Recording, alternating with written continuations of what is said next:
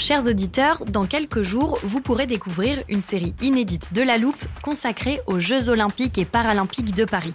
À trois mois de la cérémonie d'ouverture, on s'est demandé comment réussir ces JO. Les transports sont-ils prêts à affronter les milliers de touristes? Le dispositif de sécurité est-il suffisant? L'enthousiasme sera-t-il finalement au rendez-vous? Pour répondre, on plonge durant cinq épisodes dans les archives des éditions précédentes, accompagnés des journalistes de l'Express. C'est à retrouver à partir du 13 mai sur toutes les plateformes d'écoute. Hey, it's Danny Pellegrino from Everything Iconic. Ready to upgrade your style game without blowing your budget? Check out Quince. They've got all the good stuff shirts and polos, activewear, and fine leather goods, all at 50 to 80% less than other high end brands. And the best part?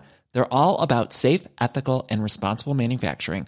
Get that luxury vibe without the luxury price tag. Hit up quince.com slash upgrade for free shipping and 365 day returns on your next order. That's quince.com slash upgrade.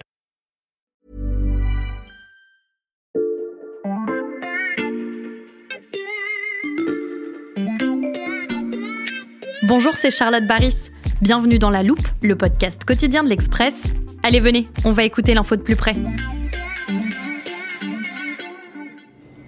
Nous sommes un samedi de janvier 2008 dans une tour du quartier de la Défense à Paris qui appartient à une grande banque française. Ce jour-là, un groupe d'hommes d'affaires s'agite nerveusement. Ils ont été avertis par leurs organes de contrôle qu'un de leurs traders vient de réaliser une opération non réglementaire. Une opération qui pourrait coûter très cher à cette banque, la Société Générale. Les dirigeants de la SOG, comme on la surnomme, mettent au point un plan d'attaque pour revendre les actifs achetés frauduleusement par leurs traders et communiquer sur ce que cela pourrait coûter. Pendant plusieurs jours, c'est le branle-bas de combat dans le vaisseau amiral. La banque décide de prendre la parole sur ses pertes records en pleine crise boursière et choisit aussi de lâcher son opérateur, accusé d'avoir agi seul dans le dos de ses supérieurs. Son nom, Jérôme Kerviel. Jérôme Kerviel est euh, dénoncé par la banque comme ayant perdu près de 5 milliards d'euros, ce qui est un record historique. Euh. Au milieu des flashs, Jérôme Kerviel est interpellé par deux policiers en civil. Toute la question est de savoir s'il a vraiment agi seul. La banque assure que oui. S'en suivra presque une décennie de procès entre la banque et son ancien employé, une affaire explosive qui fera tomber les têtes de nombreux responsables de la Société Générale, à commencer par son directeur adjoint, Jean-Pierre Mustier. Si je vous raconte tout ça, c'est parce que notre protagoniste du jour se trouve à l'époque dans l'ombre de Mustier. C'est son jeune directeur de cabinet, Slavomir Krupa. En mai dernier, l'homme d'affaires franco-polonais a pris les rênes de la Société Générale et le moins qu'on puisse dire, c'est qu'il a fort à faire. Dans cet épisode, on vous raconte pourquoi Krupa pourrait être l'homme de la situation pour sauver la banque.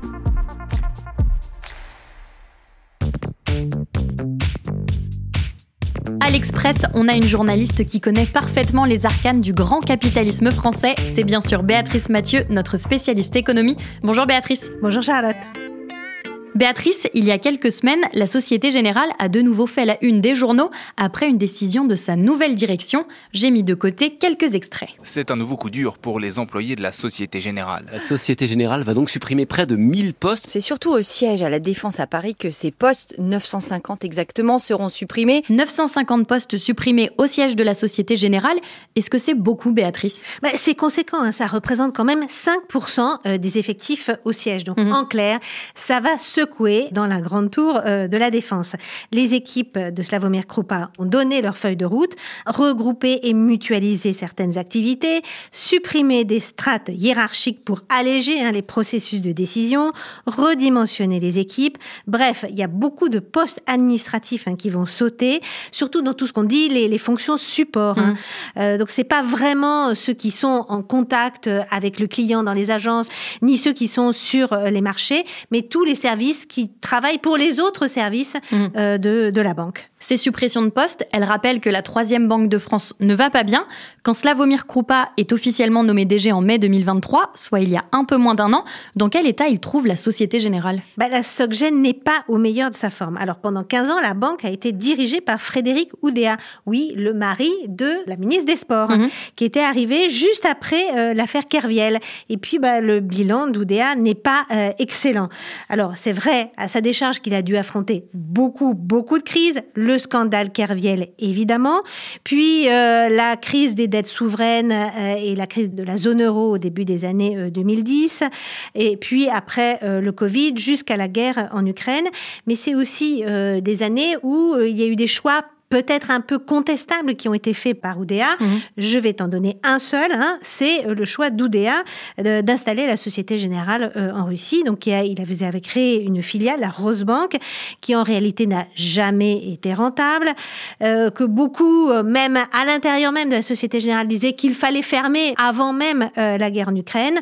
Ils ont été obligés de la fermer bah, juste après le déclenchement de la guerre, ce qui a bah, provoqué une très grosse perte dans les comptes de la Société Générale. Et cette situation délicate de la banque, concrètement, ça se traduit comment? Ben, Concrètement, euh, quand Oudéa est arrivé euh, à la tête de la banque euh, il y a près de 15 ans, la Société Générale faisait presque jeu égal avec la BNP en termes de produits nets bancaires. Hein. C'est ce qui permet de qualifier la, grosseur en fait de, la banque. Et aujourd'hui, la Société Générale est bonne troisième derrière la BNP et le Crédit Agricole. Alors depuis deux ans, on pourrait rajouter un élément, c'est que son cours de bourse s'est littéralement effondré.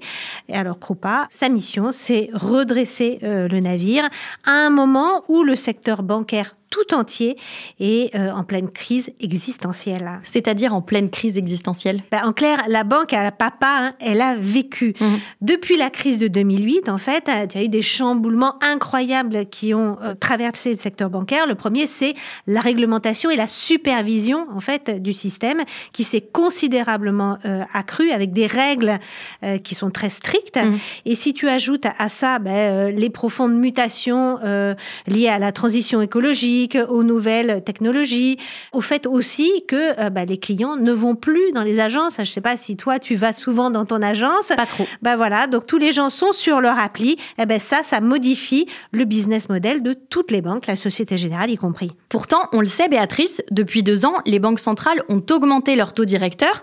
Ça permet normalement aux banques d'augmenter elles aussi leur taux d'intérêt et donc leur chiffre d'affaires. Oui, mais pas dans l'immédiat, surtout en France, parce qu'on a une tradition en fait, c'est celle du taux d'intérêt fixe, notamment sur les crédits immobiliers. Mmh. En fait, les remboursements que tu vas payer sur ton crédit, eh ben, ils n'ont pas été affectés par la hausse des taux. Donc, il faut attendre un certain temps, en fait, pour que les rentrées que vont recevoir les banques commencent à augmenter avec la hausse des taux d'intérêt. Mmh. Donc ça, ça prend du temps et l'impact, en fait, sur euh, le produit net des banques prendra aussi euh, du temps. Alors que tout le secteur bancaire est secoué, Slavomir Krupa est chargé de sauver la Société Générale, mais vous allez l'entendre, au départ, sa nomination n'allait pas de soi.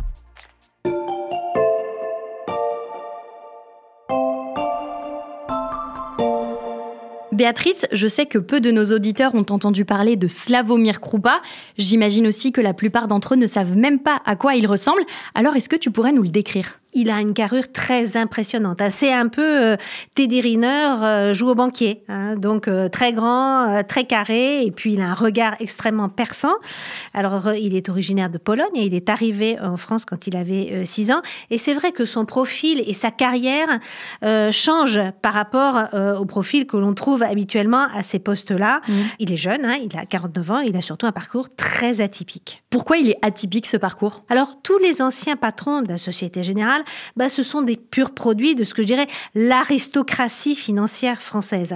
Ils sont en général passés par la haute fonction publique, ils ont fait l'ENA, ils ont fait des cabinets ministériels, ils ont fait l'inspection générale des finances, et puis après ils vont s'encanailler euh, dans la banque. Mmh.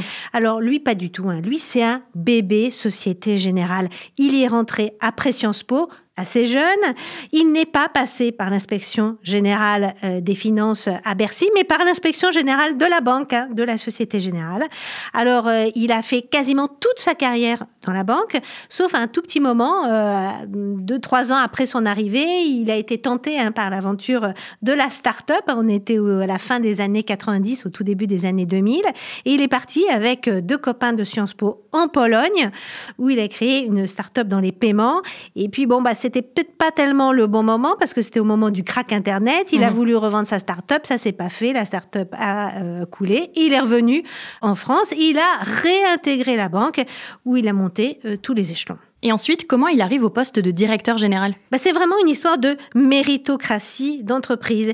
Il va monter les échelons un à un grâce à ses réputations d'homme de résultats et puis d'homme à poigne. Alors, ce qui est étonnant aussi, c'est qu'il a fait finalement peu d'années euh, à Paris, hein, dans la tour à la Défense. Il a beaucoup voyagé, notamment euh, aux États-Unis. Il a sans doute été dragué par des banques américaines, mais il est resté fidèle. Et là aussi, c'est un parcours assez étonnant dans ce milieu-là, où en général, quand on est sur les marchés, on est tenté aussi euh, d'aller gagner toujours plus cher chez le concurrent. Béatrice, justement, est-ce que c'est cette loyauté qui a permis à Krupa de s'imposer? Oui et non. C'était pas l'homme d'Oudéa. C'était pas lui qui était privilégié, en fait, pour reprendre la tête de la Société Générale. Mmh. Il y avait presque un successeur désigné euh, qui était Sébastien Proto. Alors Sébastien Proto, c'est l'anti Krupa, puisque Sébastien Proto, lui, avait fait un cabinet euh, ministériel, c'était même un très proche euh, de Sarkozy. Et puis, il avait fait l'ENA euh, avec Macron. C'est un peu le portrait en négatif de Krupa. Mmh. Mais sauf qu'il était arrivé qu'en 2020 à la Société Générale, il n'avait pas fait toute sa carrière dans la banque. Et puis, sans doute que Krupa a mieux réussi son grand oral devant le conseil d'administration et à la fin, c'est euh, Krupa qui a coiffé Proto. Et qu'est-ce qui a convaincu le conseil d'administration que Krupa ferait un meilleur directeur général? Bah, Les circonstances. Hein. Il faut dire que, on l'a dit, hein, la situation est grave. Il faut faire maigrir la banque à tout prix, la recentrer sur son cœur de métier, la rendre à nouveau rentable très vite. Bah, ça implique de faire un énorme ménage, de prendre des décisions difficiles. Et le conseil d'administration a estimé que bah, l'homme de la situation, c'était Krupa plutôt que Proto. Il fallait un homme de résultats et de poignets. Et Krupa, c'est déjà déjà illustré par ses résultats, comme tu dis. Oui, c'est un peu le, le, Rambo de la finance. Hein. Parce que dans toutes ces années à la Société Générale, il a été appelé toujours dans des situations très difficiles. Mmh. Au moment de la crise des dettes souveraines, hein, la, la, Société Générale était très exposée à la dette grecque. Et puis, on a demandé à Krupa de vendre en quelques semaines des milliards d'actifs il a réussi. La Société Générale, après, a été mise à l'amende euh, aux États-Unis hein, pour avoir contourné des embargos. Et on lui a demandé d'aller retisser les liens avec euh, les, la Banque centrale américaine et les régulateurs américains. Il a réussi. Donc c'est un homme de crise qui sait gérer des situations très difficiles. La question, c'est à quel prix? Qu'est-ce que tu entends par là? Bah, C'est pas un tendre, hein, pas. Il est brillant, il est rapide, mais il est aussi très dur. Mm. Alors dans cette enquête, moi j'ai rencontré beaucoup de gens hein, en interne à la Société Générale ou euh, beaucoup en off. Hein, tu sais, on dit surtout ne me citez pas. Bah, vous raconte ces méthodes de management un peu dures, pour ne pas dire très dures. Et puis euh, faut suivre le rythme du bonhomme. Hein. Il n'a pas été choisi pour son sens du dialogue social. Il avance, il ne pardonne rien. Et c'est d'ailleurs pour ça qu'on ne lui a jamais finalement reproché le rôle qu'il avait eu dans l'affaire Kerviel, parce qu'il était là au moment de l'affaire Kerviel et que lui n'a pas payé. Comment s'illustre ce côté très dur de Slavomir Krupa On le voit par euh, deux faits, c'est-à-dire que tous euh, les hommes d'Oudéa euh, et l'ancienne garde a été remplacé. Et puis il y a une autre anecdote que je trouve assez parlante et puis qui est assez amusante. Hein. Pour être plus proche des équipes, l'ancienne direction avait déménagé ses bureaux du 35e au 23e. Et puis alors lui, Krupa, quand il est arrivé, non, non, il a voulu retrouver les cimes du haut de la tour et il a rapatrié eh bien, tous ses bureaux au 35e étage, mhm. euh, juste en dessous des salons de réception. Et c'est du haut de cette tour que Slavomir Krupa prend donc ses décisions difficiles, d'autant que la troisième banque française pourrait bientôt être dans une position encore plus compliquée.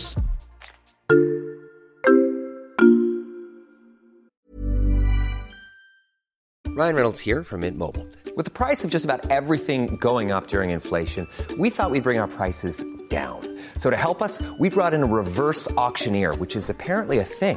Mint Mobile unlimited premium wireless. Ready to get 30, 30, bit to get 30, bit to get 20, 20, 20, bit to get 20, 20, bit to get 15, 15, 15, 15 just 15 bucks a month. So, Give it a try at mintmobile.com/switch. slash $45 up front for 3 months plus taxes and fees. Promo for new customers for limited time. Unlimited more than 40 gigabytes per month slows. Full terms at mintmobile.com.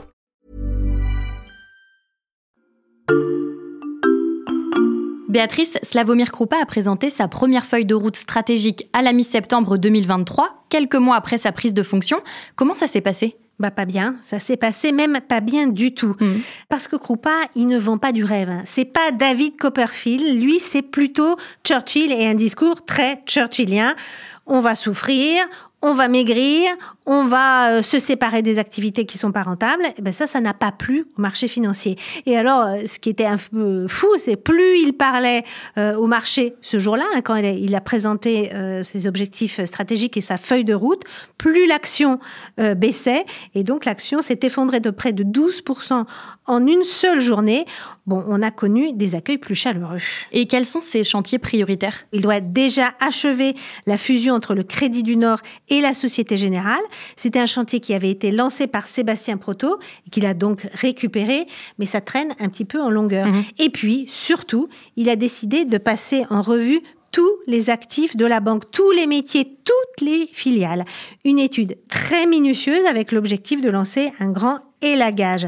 Alors, il a une clé euh, de décision. Si une entité ne remplit pas les objectifs de rentabilité fixés, on vend ou on ferme une entité est trop autonome et euh, les synergies ne sont pas possibles avec les autres, on vend ou on ferme.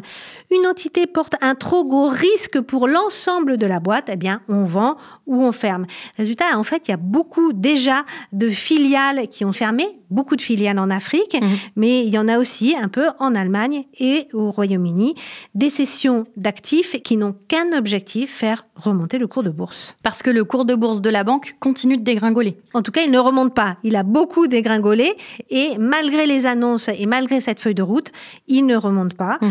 Donc euh, aujourd'hui, le groupe est même dans un tel état qu'il pourrait presque faire l'objet d'une OPA. Une OPA, ça, c'est une notion dont on pourrait avoir besoin à l'avenir, j'en suis sûre. Donne-moi un instant, je vais ouvrir notre armoire à définition. Je te laisse nous expliquer ce qu'est une OPA, Béatrice. Alors, une OPA, c'est une offre publique d'achat. Dans les faits, c'est très réglementé et le principe est assez simple. C'est lorsqu'en bourse, un acquéreur annonce son intention de racheter tout ou partie des titres d'une entreprise cotée. Une OPA peut très bien être le fruit d'un accord entre deux entreprises. Alors, on parle d'OPA amicale, ou alors euh, l'acquéreur annonce ses intentions sans l'accord de l'entreprise rachetée, et donc dans ce cas-là, c'est une OPA hostile. Et que se passe-t-il dans ce cas-là? Bah, L'entreprise euh, ciblée doit vite se restructurer, trouver des nouveaux partenaires pour se refinancer et empêcher euh, l'acquéreur bah, de récupérer le contrôle et d'arriver à ses fins. Souvent, ça ne se termine pas très bien pour la société ciblée. Merci Béatrice, je referme l'armoire. Si je te suis bien, cet impératif de relever coûte que coûte le cours de bourse de la Société Générale, c'est pour éviter une OPA hostile. En partie, c'est un des risques hein, qui pèse sur la Société Générale. Depuis la crise de 2008, on assiste très régulièrement à des fusions de banques. La dernière en date, et on en a beaucoup parlé, c'était celle entre BS et le Crédit Suisse en mars 2023. Et pour rester compétitif dans un environnement euh, où, euh, je te l'ai dit, c'est très très euh, chamboulé, ben, les banques européennes aujourd'hui doivent fusionner, mhm. doivent se mettre ensemble pour être plus grosses et plus solides. Donc restructurer la Société Générale, c'est aussi la rendre moins vulnérable à une fusion forcée, à un mariage forcé, et la rendre potentiellement aussi plus désirable si elle décide de se marier cette absorption de la Société Générale dans une autre entité, est-ce que c'est un scénario plausible à l'heure actuelle, Béatrice? Oui, ça n'est pas impossible parce que le cours de bourse de la Société Générale est très bas. En clair, ça ne coûte pas très cher de lancer une telle opération, sauf que et il y a un gros sauf que, le ministère de l'économie veillera au grain, notamment sur la nationalité de l'acheteur potentiel. Krupa, l'homme des crises, arrivera-t-il à sortir la Société Générale de celle qu'elle traverse en ce moment? On suivra ça avec toi, Béatrice. À bientôt. À bientôt. Béatrice Mathieu, grand reporter à l'Express et spécialiste des dossiers économiques. Ami auditeur, si vous souhaitez retrouver son portrait de Slavomir Krupa, c'est sur l'express.fr que ça se passe. Profitez-en en ce moment, l'abonnement numérique est au prix d'un euro le premier mois. Et pour ne manquer aucun de nos futurs épisodes, n'oubliez pas de suivre La Loupe sur votre plateforme d'écoute préférée, Spotify, Castbox ou Deezer par exemple. Vous pouvez aussi nous mettre des étoiles et nous laisser des commentaires, ils sont très appréciés. Cet épisode a été écrit et monté par Mathias Pengili, réalisé par Jules Cro. Retrouvez-nous demain pour passer un nouveau sujet à la loupe.